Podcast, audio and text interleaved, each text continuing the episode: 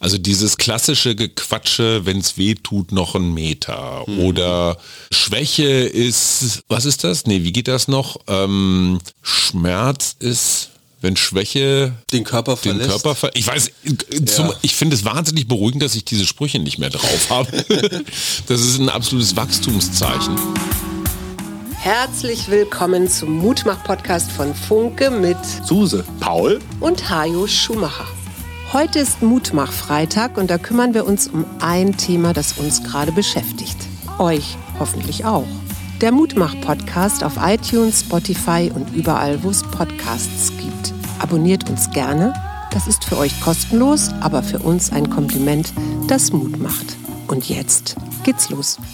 Herzlich willkommen zu dieser monothematischen Folge am Freitag, in welcher mein Vater und ich uns gegenseitig erdulden werden, wir werden gemeinsam Probleme lösen, uns resilient gegenüber den Gesprächsthemen des anderen zeigen und euch hoffentlich motivieren, das Gleiche tun zu können wenn ich meinen lieben Paul einmal kurz zusammenfassen darf. Es geht um das Thema Durchhalten, weil uns dieses Durchhalten echt überall begegnet.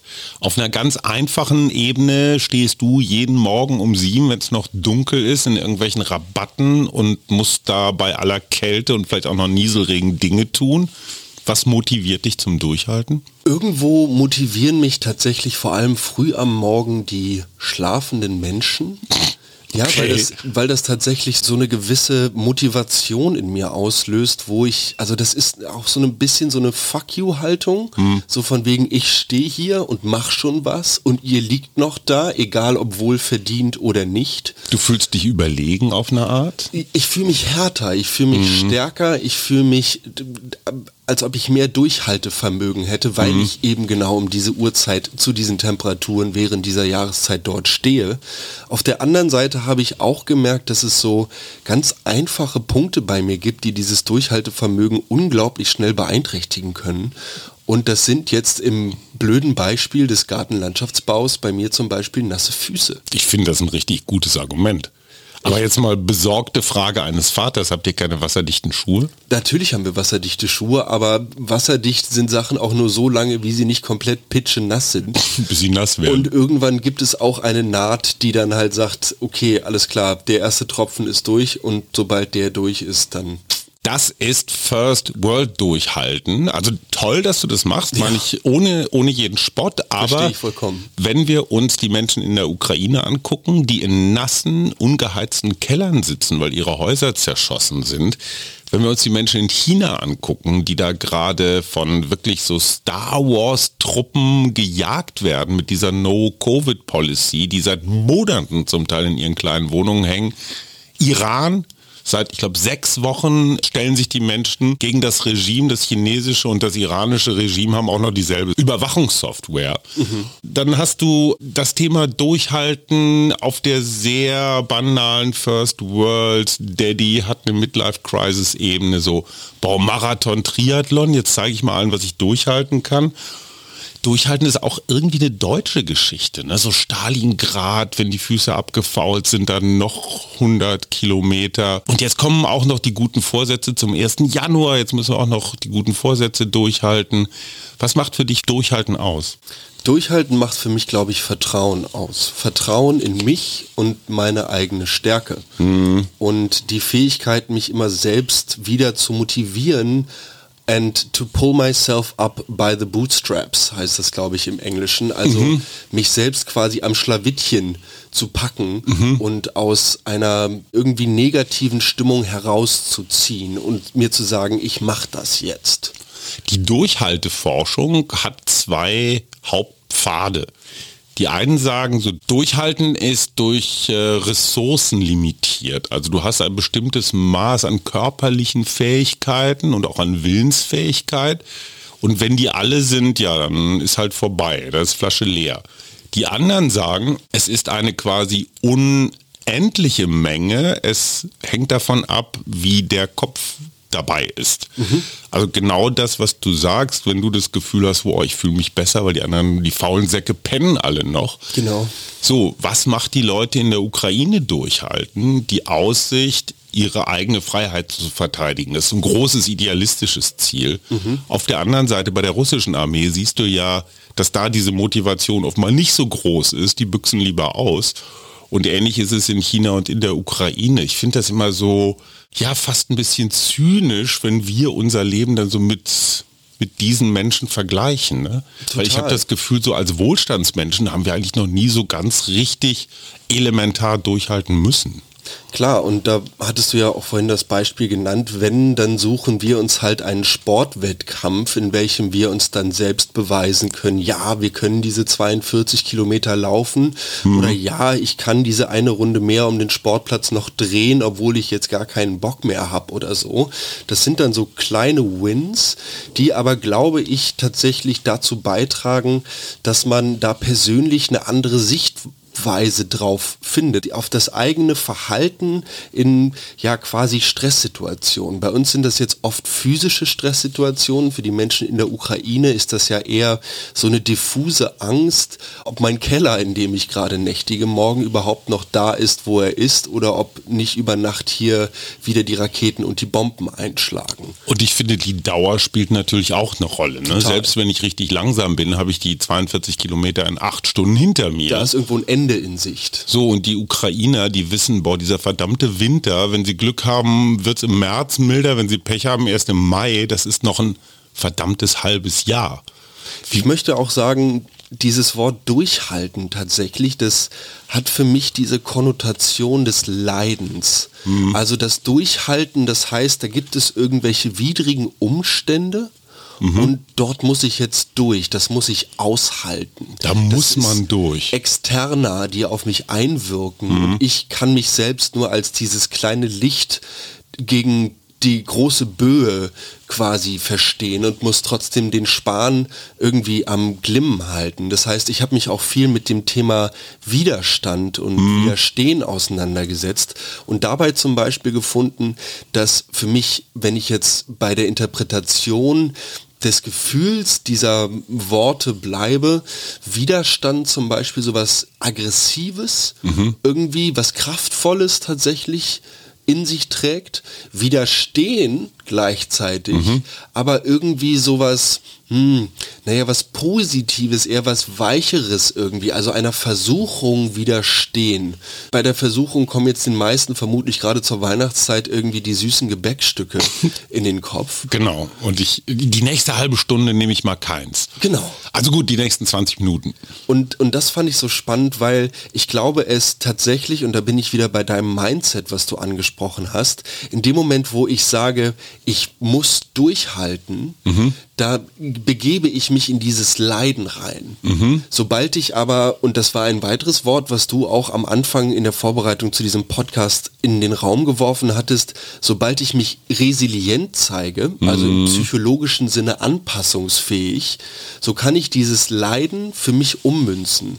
So kann ich sagen, ich muss das jetzt nicht durchhalten, sondern natürlich, ich bin beeinflusst durch meine äußeren Umstände, mhm. Aber mein ganz unmittelbares Umfeld, das kann ich sehr wohl noch selber beeinflussen. Und meine Stimmung auch. Mhm. So, dieses schlechte Laune dann zu haben oder so, da muss man, glaube ich, weißt einen mir, Schritt schneller sein. Kannst du dich an Situationen in deinem Leben erinnern, wo du so richtig am, am Limit warst? Naja, körperlich kann ich mich da durchaus an einige Situationen erinnern. Mental war es, glaube ich, oder war einer dieser größten Einschnitte, wo ich in mir selbst so unglaublich viel Widerstand gespürt habe, dieses Ablegen von dieser Erwartungshaltung, dass ich irgendwem irgendwas beweisen muss, der nicht ich selbst bin. Mhm. Also dass ich euch vor allem natürlich jetzt als, als meinen Eltern irgendwas zu beweisen habe und wo ich ganz lange nicht wusste, wo das herkommt und ich deshalb immer am Außen gesucht habe, so mhm. wer von euch legt mir gerade diese Erwartungshaltung um den Hals? Deine Mutter. Bis ich, bis ich kapiert habe, dass ich das selbst war und dass ich mhm. das nur auf euch projiziert habe. Also darstellendes Durchhalten, um Erwartungen anderer zu erfüllen. Genau, so, so ein darstellendes Leiden. Mhm. Und das, das höre ich ganz häufig oder das merke ich auch zum Beispiel an mir selbst, dass ich mit Vorliebe erzähle, wann ich aufstehe. wenn es, ja, wenn es darum geht, so, ey, du bist gerade ein Landschaftsbauer, boah, krass, mhm. wann steht denn ja auf? Das ist die erste Frage ich, immer? Oft, ja. Mhm. Dann lächle ich innerlich und freue mhm. mich schon darauf zu sagen, 5.20 Uhr. Und dann kommt immer, boah, dann also, gehe ich gerade ins Bett. Ja, krass, ey.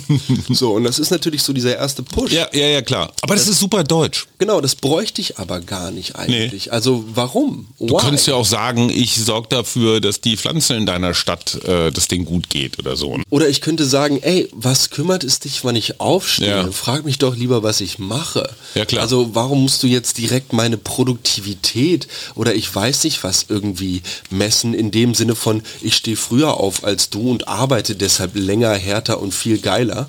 Aber so. das habe ich als Sohn zweier Kriegsteilnehmer durchaus mitbekommen. Es gibt sowas urdeutsches Durchhalten als Selbstzweck als Selbstwert. Hm. Also dieses klassische Gequatsche, wenn es weh tut, noch ein Meter. Hm. Oder Schwäche ist, was ist das? Nee, wie geht das noch? Ähm, Schmerz ist wenn Schwäche den Körper verlässt. Den Körper ver ich weiß, zum, ja. ich finde es wahnsinnig beruhigend, dass ich diese Sprüche nicht mehr drauf habe.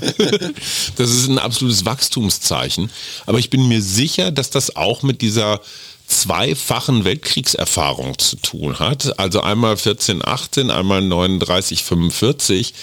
Dieses permanente Durchhalteparolen. Deswegen heißen die ja auch so. Ich meine, wie viele unserer Vorfahren sind irgendwo auf dem Weg nach Stalingrad, also beziehungsweise nach Moskau, einfach jämmerlich erfroren und haben sogar noch irgendwelche Mittelchen mitbekommen, die ihren Durchhaltewillen dann auch noch ja, amplifiziert haben irgendwie. So dieses boah, bloß nicht verlieren und alles tun, um durchzuhalten, das ist schon auch sehr deutsch. Dieser Typus des Rackerers, auch beim Fußball zum Beispiel. Ne? Ja, die haben nicht gewonnen, aber sie haben zumindest haben sie gerackert. Mhm. Ich denke mir immer, ey, weniger rackern, aber dann gewinnen, ist eigentlich schlauer. Wäre eigentlich geiler, ja. Aber so durchhalten als Selbstwert, das ist ganz tief in mir drin. Ich weiß noch nicht warum. Ich finde auch spannend tatsächlich, dass es ja dabei, zumindest für mich, als ich so darüber nachgedacht habe, weniger darum geht, dass du jetzt ganz viele Durchhalteerfahrungen machst, sondern dass es tatsächlich die Intensität einzelner mm. Erfahrungen ist, die dort viel eher eine Rolle spielen.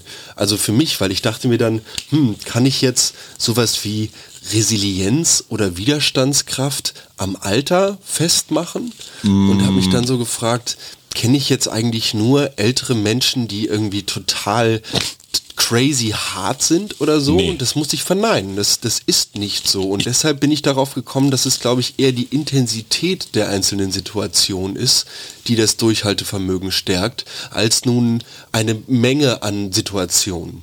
Ich glaube, es ist vor allen Dingen auch die Sinnhaftigkeit. Es gibt sinnvolles Durchhalten und es gibt sinnloses Durchhalten. Mhm. Dieses, ich friere mir die Füße ab vor Stalingrad, das ist so total sinnlos. Dieses, ich kämpfe für meine Freiheit, für meine Selbstbestimmung, also China, Iran und auch Ukraine. Das ist ja ein wahnsinnig hohes Ziel. Kann man übrigens auch ganz wunderbar missbrauchen, aber das ist jetzt eine andere Geschichte alle meine Durchhalteerfahrungen waren überwiegend ja, First World durchhalten. Mhm. Es ging am Ende um nichts. Mhm. Deine Mutter zum Beispiel hat zumindest zweimal die Durchhalteerfahrung gemacht, und zwar indem sie dir und deinem Bruder das Leben geschenkt hat, mhm. wo es so ganz existenziell ist. Du kommst da nicht raus, es gibt kein Zurück. Du musst da jetzt durch, mhm. weil dieses Kind wird, soweit man das von der Biologie kennt, irgendwie da rausflutschen, ja. Da gibt es keinen zurück.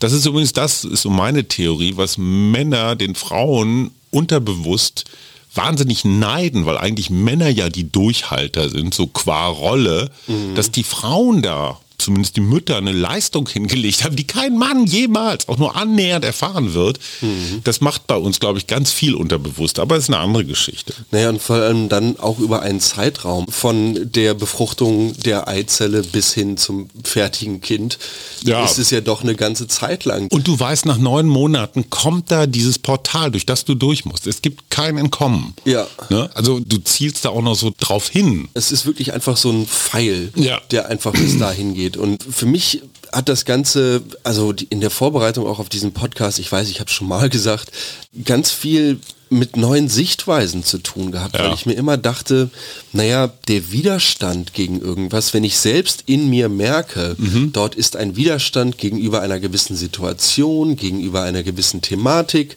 oder wenn auch im gesellschaftlichen Kontext ein Widerstand sich bildet, dann ist ganz klar, dort ist Diskussionsbedarf. Dort ist mhm. Handlungsbedarf. Sag mal ein Beispiel. Zum Beispiel die Klimaaktivisten momentan.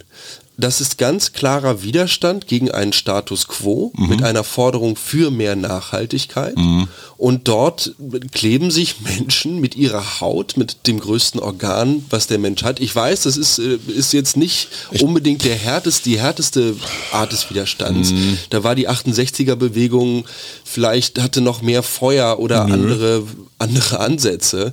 Vielleicht war die RAF auch das konsequenteste, was wir jemals das, hatten in die Richtung. Nur ganz kurz, deswegen sagen ja jetzt einige, dass die Klimaschützer, die sich festkleben, ja eigentlich nichts bewirken und dass man deswegen zu radikaleren Mitteln greifen muss. Das war auf jeden Fall ein Teil der Begründung damals der RAF, die gesagt haben, ihr Luschen da mit euren Demos wird sich nie was ändern. Also die Radikalisierung als hat sich was nach der Radikalisierung geändert? Ja, wir haben deutlich stärkere, härtere Sicherheitsgesetze gekriegt. Das hat sich geändert. Es ist ja. dann, es ist, ist häufig so. Kannst du dich selbst mit Durchhalteparolen motivieren? Gibt es irgendwas, also selbst wenn es sinnlos ist, was du tust, wenn du jetzt, du hast dann irgendwie noch drei Sträucher zu schneiden, es ist nass, es ist kalt, du hast keinen Bock mehr, könntest dich jetzt in einen Bauwagen setzen und mal angenommen, da steht einer. Warum schneidest du die letzten drei noch oder lässt du es? Ich lasse es nicht, und meine Durchhalteparole ist eher ein Automatismus, den ich dann in diesem Moment ausmachen muss. Aha. Und zwar, sobald ich merke, dass mir die Aufgabe irgendwie missfällt und ich dem Ganzen jetzt gerade nicht so wirklich viel Sinnhaftigkeit mhm. oder mir nicht so viel Willenskraft abverlangen kann, dann darf ich nicht auf die Uhr gucken. Mhm. Sobald ich auf die Uhr gucke, nehme ich mir das Ziel quasi vorweg. Das ist wie so ein Zwischenorgasmus quasi, dass du halt irgendwie so da drauf guckst und dir denkst so, oh, das ist ja jetzt doch gleich geschafft oder vielleicht doch nicht. Das hat nur zur Folge, dass du fünf Minuten später schon wieder drauf guckst. In der mhm. Annahme es sind zehn Minuten vergangen, das aber es sind erst fünf, fünf mhm. vergangen. Also wenn ich in mir merke, dass ich im Park stehe und es irgendwie alles doof und alles kacke ist, mhm. dann ist es genau dieser Moment, wo ich mich auf den Moment und auf mich selbst mhm. dort in dieser Pflanzung mit der Heckenschere, mit der Rosenschere, mit dem Astkneifer in der Hand und dem Schnee im Stiefel besinnen muss und sagen muss, alles klar, es sind noch diese drei Sträucher mhm. und die machst du jetzt. Mhm. Fertig dann machst du die drei Sträucher und nicht übereilt, nicht überhastet, nicht mhm. über sonst was. Nein, du machst sie. Das ist vielleicht für mich jetzt als Paul irgendwie so ein, ist natürlich ein persönlicher Leitsatz, den ich da verfolge. Mhm. Hilft mir aber ungemein, weil dieser Zeitfaktor, und da bin ich bei so unterbewussten Sachen, dieser Zeitfaktor natürlich auch immer so die eigene Produktivität misst. Also entweder du bist zu langsam, mhm. weil du zu viel Zeit für zu wenige Sträucher brauchst, oder du machst es nicht richtig, weil du zu schnell durch zu viele Sträucher rennst. Mhm. Und wenn man diesen Mittelweg dort findet, zu sagen, alles klar, ich bin jetzt hier gerade mit meiner Arbeit, die Arbeit geht nirgendwo hin und ich gehe nirgendwo hin, bevor die Arbeit nicht irgendwo hingegangen und in dem Fall dann halt beendet ist. Mhm. Das hilft mir total. Was mir total hilft, ist fertig geworden zu sein. Ja, das hat das sicherlich danach, ne? Ja, das hat sicherlich auch mit meiner Arbeit zu tun, aber es hat immer was mit Fertigwerden zu tun. Ich habe immer abgeschlossene kleine Projekte. Mhm. Das macht meinen Beruf war mir nie so klar, aber das macht meinen Beruf total sexy für mich. Ob ich jetzt einen Podcast zu Ende schneide, ob ich einen Artikel schreibe, ob ich einen Vortrag halte. Ich bin fertig irgendwann. Mhm. Und was dann noch oben drauf kommt natürlich als, äh, als Kirsche ist Zuspruch.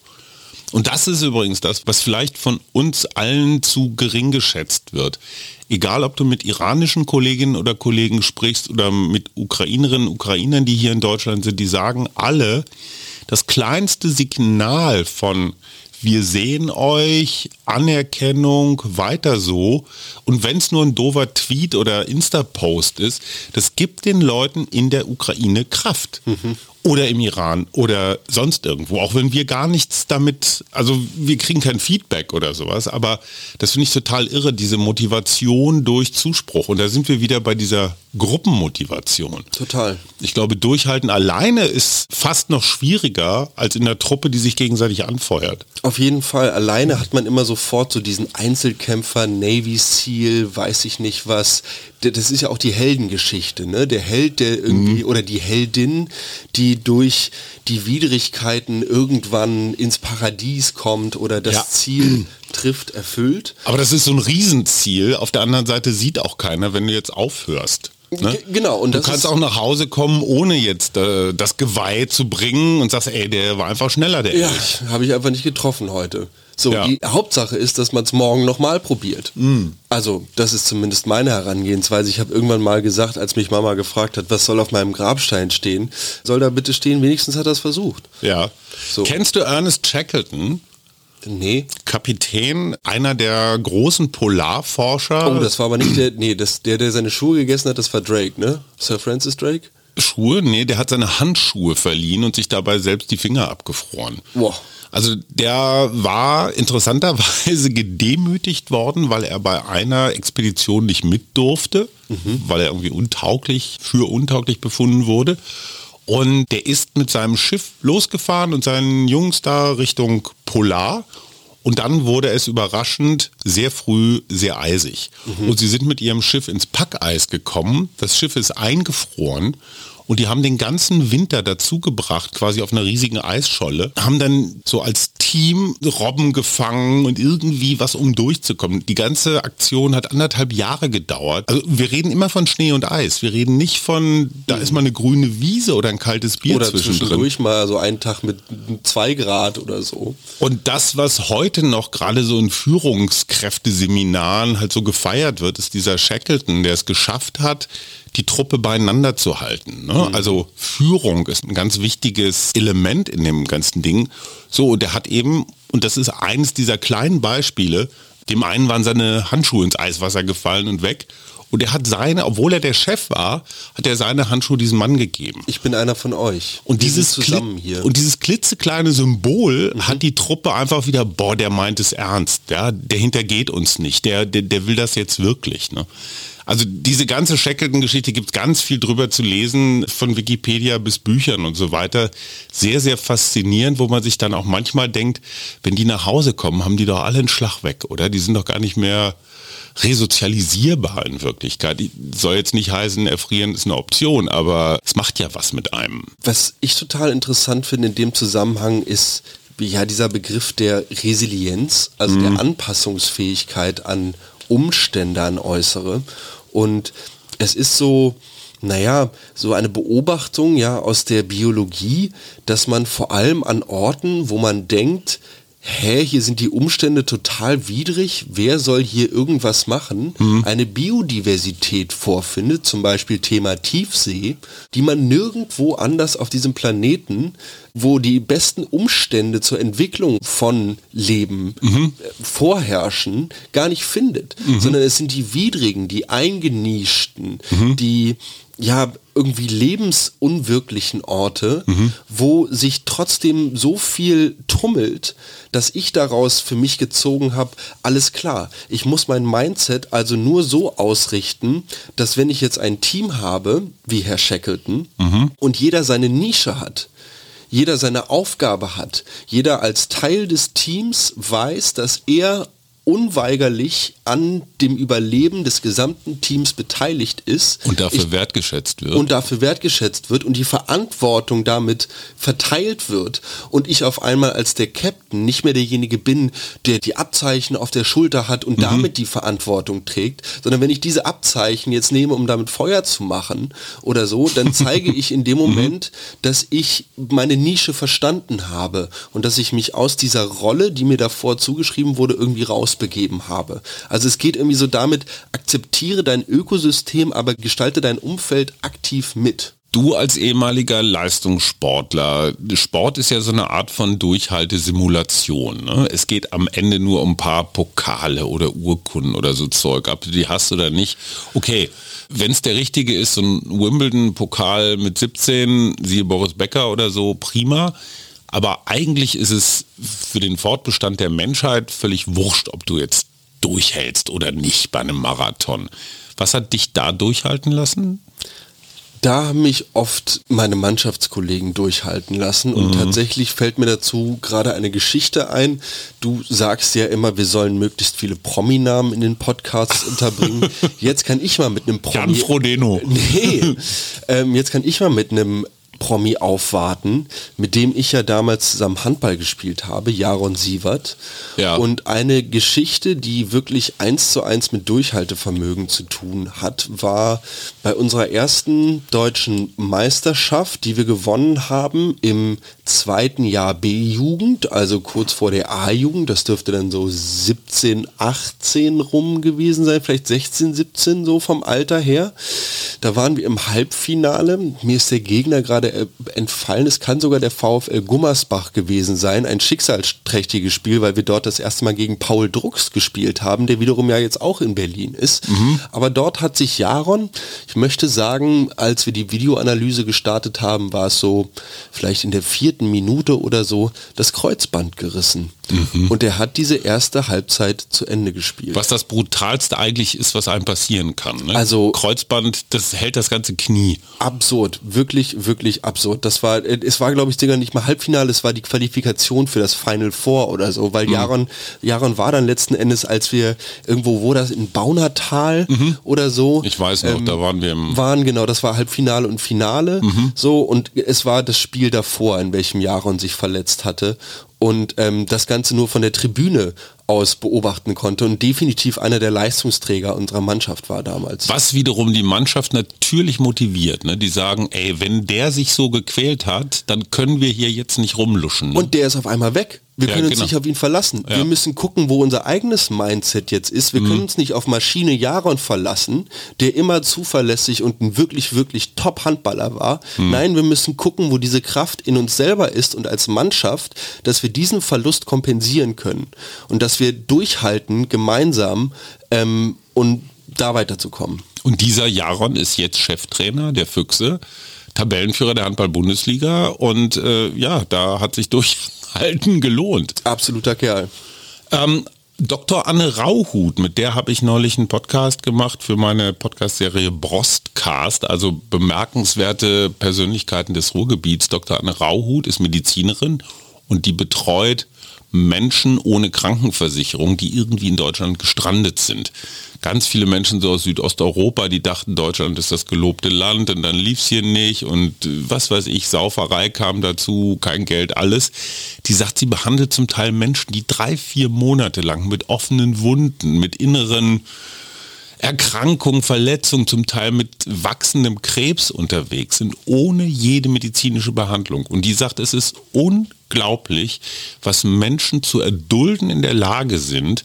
Und sie wüsste auch selber gar nicht so richtig, wie die sich motivieren. Sie hat nur einen heiden Respekt vor diesen Menschen. Ich finde das auch, das bringt mich immer wieder zu der Frage, was wäre ich eigentlich in der Lage, durchzuhalten. Also wenn jetzt morgen russische Raketen unser Haus oder Raketen unser Haus zerschießen und wir würden auf einmal in unserem Keller sitzen. Ich glaube genau, das ist der Punkt. Sorry, dass ich da so dazwischen ja, nee, grätsche, aber das ist genau das Ding. In dem Moment, wo du dir vorstellen kannst, was du erdulden kannst. Kann ich nicht. Kannst, doch, aber das meine ich, genau das meine ich. In dem Moment, wo du es dir vorstellen kannst, was du zu erdulden hast, kannst du es erdulden. In dem Moment, wo du nicht weißt, was du zu erdulden hast, sondern das Ganze einfach nur so als oh, hinnimmst, kannst du es nicht erdulden, weil du mhm. kein, weil du kein Bild, weil du kein, weil du nichts Greifbares für dich formuliert hast, wie du damit umgehen kannst. Da, also das würde ich genau umgekehrt sehen. Ich glaube, ich würde, ich würde es nicht schaffen, durchzuhalten, wenn ich wüsste, was noch alles auf mich zukommt. Doch gerade. Wenn ich jetzt noch ein halbes Jahr Winter vor mir hätte, wie in der Ukraine. Ja, easy peasy. Dann mach dir einen Kalender mit den Tagen und dann... So wie im Knast dann immer so... Abhaken. Und noch einen Tag geschafft. Wenn du nicht weißt, wie lang der Winter ist, mhm. dann wird es schwierig. Aber ich weiß nicht, wie lang der Winter ist. Ja klar, ich aber wenn du nicht, dir selber ein Bild gemacht hast davon, in, den, in deinem Fall war es jetzt das halbe Jahr, dann ja. lässt sich doch damit viel, viel besser arbeiten. Dann, wenn du das halbe Jahr geschafft hast, hm. dann kannst du ja sogar sagen, ey, guck mal, das war jetzt ein halbes Jahr, ey, mach ich noch eins. Ja, das klingt theoretisch überzeugend, aber so richtig ähm, überzeugt es mich trotzdem nicht. Am Ende bleibt für mich die Erkenntnis, durchhalten ist ein Mannschaftssport, oder? Also so alleine, selbst, selbst Robinson Crusoe hat angefangen, sich mit Wilson. Wilson zum Beispiel, zum Glück kam dann später Freitag des Weges. Alleine hätte der es wahrscheinlich auch nicht geschafft. Und wenn du alleine bist, dann musst du dir zumindest fiktive Begleiter suchen. Ne? Und ich glaube, das, was du sagst, ist total richtig. Es ist wahrscheinlich sogar eher so eine Art Feedback-Loop. Mhm. Also ich halte durch, dass sehen andere, sind dadurch inspiriert, vielleicht motiviert, mhm. selber durchzuhalten. Und das ist dann ein, ein quasi ein ewiges sich ineinander Feedbacken von Out, Outcome und Input, weil ich dann als Gesellschaft sehe, dass die einzelnen Mitglieder wirklich Lust darauf haben und dadurch noch mehr Motivation daraus ziehen kann. Um unsere Thesen nochmal mit einem First World Durchhalten zu belegen, unser letzter Urlaub als wir wandern waren. Mhm. Dieses Wandern war eigentlich daraufhin angelegt, nett zu sein, mhm. draußen zu sein, gesund zu sein, irgendwie alles Gute. Und es kam so viel, alles Mögliche aus unseren kleinen inneren Giftfässern hoch. Und wir reden hier nicht von Durchhalten im existenziellen Sinne. Wir haben, wir reden nur davon so, okay, gibt's jetzt mal eine halbe Stunde lang nichts zu trinken, weil Wasser alle ist. Mhm. Ja, also da wird sich jeder Iraner, jeder Chinese kaputt lachen. Ja. Mhm. Und trotzdem haben wir da schon gemerkt, dass es sowas wie ein gegenseitiges Verstärken oder auch ein gegenseitiges Runterziehen gibt. Auf jeden Fall. Und deine Mutter war großartig, weil sie, ich glaube, zum ersten Mal in all diesen Marschurlauben nicht in der Opferrolle war, so äh, ich bin die langsamste und ich schaff's nicht, sondern gesagt habe, hey, ich gehe mein Tempo. Das verstärkt nochmal das, was du gerade gesagt hast. Ich muss durchhalten, dann werde ich von außen gezwungen. Ich will das fertig kriegen oder zu Ende bringen, meint eigentlich genau dasselbe, ist aber von mir aktiv und mit voller Überzeugung gewollt. Genau. Und das ist, glaube ich, dieses Mindset dahinter. Ne? Original. Ich kann mich selbst in meiner Rolle neu erfinden, neu identifizieren mit mir selbst, mit einem Ich, was es schafft, mhm. dort durchzukommen. Und damit rede ich nicht davon, das Ganze irgendwie abzuspalten oder so, sondern einfach eine neue Seite an sich zu entdecken.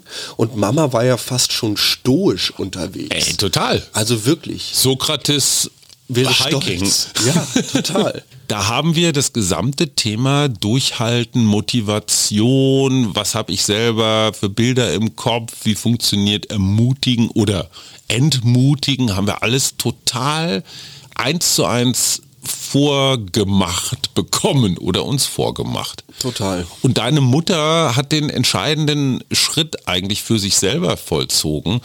Ja, sie ist nicht unbedingt so eine Führungspersönlichkeit, die dann vorne wegrennt, sondern sie ist eher so, naja, im hinteren Teil der Gruppe. Und äh, früher hat sie immer an sich gezweifelt und äh, und ich muss und ich will nicht mehr. Und diesmal hat sie zum ersten Mal, daran merkst du die Psychologin, ihr Mindset umgedreht und gesagt, ich will. Ich will, aber in meinem Tempo. Mhm. Ich bin da, ich komme, macht euch um mich keine Sorgen, aber lasst mich in Ruhe und hört auf, mich irgendwie anzutreiben und mich zu Dingen zu bringen, die ich hier nicht bereit bin zu leisten. Mhm. Und Du hattest deine Phasen. Oh ja. Ich war wieder zurück in meinem Marathon-Triathlon waren. Unser, dein Bruder und unser junger Sohn. Hat wirklich alles getan, unsere Widerstände, die so von allen aufgekommen sind, in sehr gesellige Bahnen zu lenken. Der hat das total wieder. gut wegmoderiert. Der Voll. ist immer so als so eine Art, wie so ein, wie so ein Hütehund, ist ja, immer von Gruppe zu Gruppe gerannt ja. und hat erzählt, oh ja, da ist das und das und so. Auch eine ganz wichtige Rolle beim Durchhalten. Ne? Du brauchst auch so einen, der ja so die Truppe so emotional zusammenhält. Ne? Und die ganze Zeit guckt, wie geht's den Einzelnen, was machen die eigentlich so. Ja auch sehr uneigennützig auf eine Art. Ne? Also Total. ich finde, Wanderurlaube sind äh, eine gute Durchhalte. Theorie, Praxis, Übung. Und ich fand es total spannend, weil Mama natürlich auch bewiesen hat, dass sie die Widerstandskraft hat, sich quasi unseren Vorstellungen oder dem, was auch ich ja in meiner giftigen äh, Navy SEAL sprinte hier diese Berge so schnell wie möglich hoch und versuche. Ohne zu trinken. Genau, ohne zu trinken und mit zwei Rucksäcken. Ja, der Führer wäre stolz auf dich gewesen. Oh Gott, oh Gott, bitte sag sowas nicht. Was sie für eine Widerstandskraft an den Tag gelegt hat, da zu sagen, nein, ich bleibe mir selbst treu. Mhm, auch eine Form von Durchhalten. Ne? Total. Ne? Und sich gleichzeitig so anpassungsfähig gezeigt hat, sich dennoch mit den äußeren Umständen zu arrangieren. Ja. So, und, und da diese Balance dazwischen zu schaffen, auf der einen Seite den Ansprüchen der Gruppe zu widerstehen, gleichzeitig das eigene Schicksal aber zu akzeptieren und die Anpassung dahingehend zu vollziehen, alles klar, ich muss jetzt weiterlaufen oder ich komme heute Abend in, an dieser Hütte nicht an. Ohne die Gruppe damit zu belasten, das fand ich ja interessant. Ne? Ja. Also sie hat gesagt, wenn ich meinen Erwartungen genüge, genüge ich automatisch auch den Erwartungen der Gruppe. Ja, großartig. Ja, Gut, dann schließen wir mit der Erkenntnis, Mutti ist die Beste in äh, der Disziplin durchhalten und wirklich aus vollstem Herzen, ob das Ukraine, Iran oder China ist, ich habe so einen Heidenrespekt vor diesen Menschen. Auf jeden Fall. Und äh, haltet durch.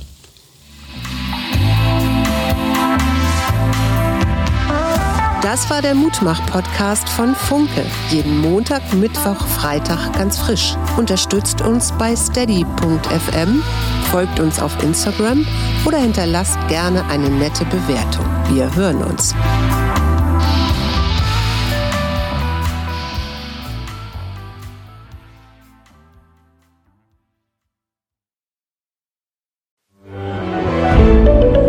Ein Podcast von Funke.